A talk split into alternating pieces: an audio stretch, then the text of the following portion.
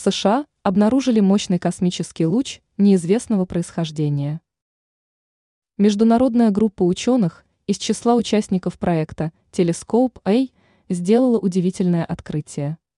Исследователи обнаружили второй по мощности из известных человечеству космических лучей. Однако, как сообщает МИ Россия сегодня со ссылкой на заявление Университета Юты, США, природу нового луча пока не удалось определить. Что, черт возьми, происходит? Ученые проследили траекторию новой частицы, из которой состоит луч, до источника.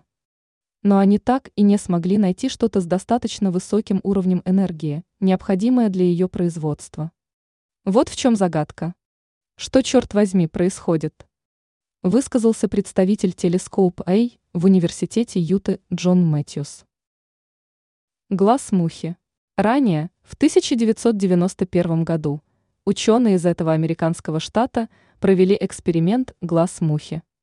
Используя телескопическую решетку площадью 700 квадратных километров, они обнаружили самые мощные за всю историю наблюдений космические лучи. Частицы, из которых они состояли, исследователи назвали «О май год», «О мой бог».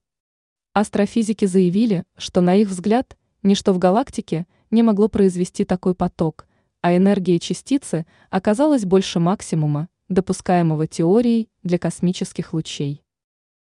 Законы, о которых наука еще не знает.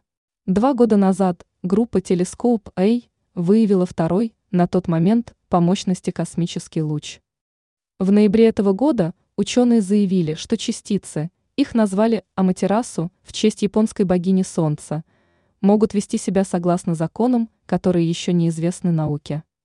В частности, как предположил профессор университета Юты Джон Беллс, речь может идти о дефектах в структуре пространства-времени, либо о сталкивающихся космических струнах.